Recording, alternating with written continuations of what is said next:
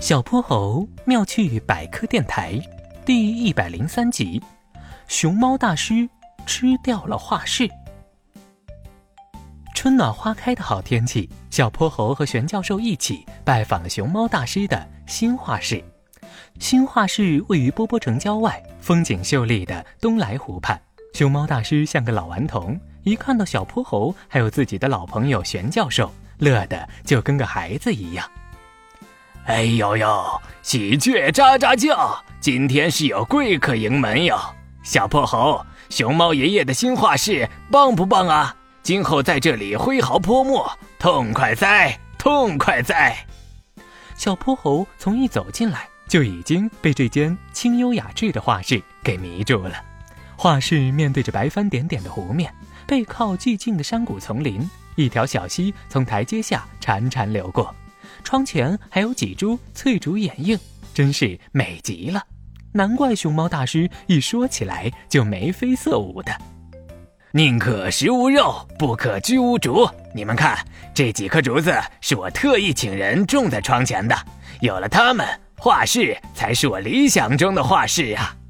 对呀对呀，你画室周围有那么多的树，但我最喜欢的还是这几棵窗前的绿竹啊。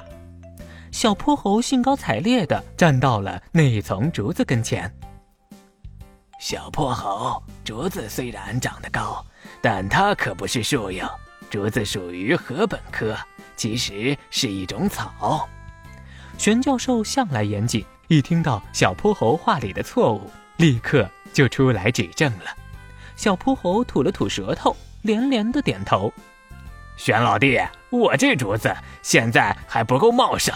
可只要春雨一洒，蹭蹭蹭蹭，还能再长出很多棵呢。到时候我这画室可就更漂亮了哟。谁知春雨说来就来，当天晚上就淅淅沥沥的洒了一夜。第二天，小泼猴和玄教授早早的来看新竹子，却根本找不到，只看见熊猫大师站在竹子跟前，满脸的懊悔和沮丧。熊猫爷爷，你的新竹子哪里去了？还没有长出来吗？这这，唉！玄教授见了，却一阵哈哈大笑。小泼猴，听过“雨后春笋”这个成语吗？竹子是长高速度最快的植物之一，一晚上能长近一米呢。只不过，熊猫爷爷画室的美景已经被他自己吃掉了。哈哈哈哈哈！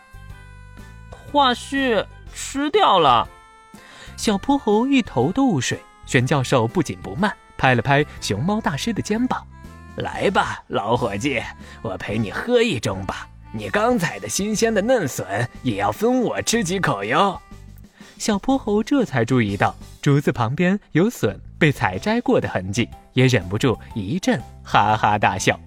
熊猫爷爷，熊猫爷爷，你现在是宁可居无竹，不可食无竹啊！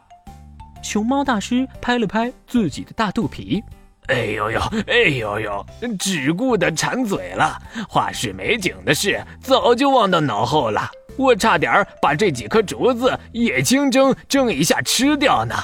熊猫爷爷咽了咽口水，像个馋嘴的小孩一样，不好意思的红着脸也笑了。小泼猴妙趣百科，一天一个小知识。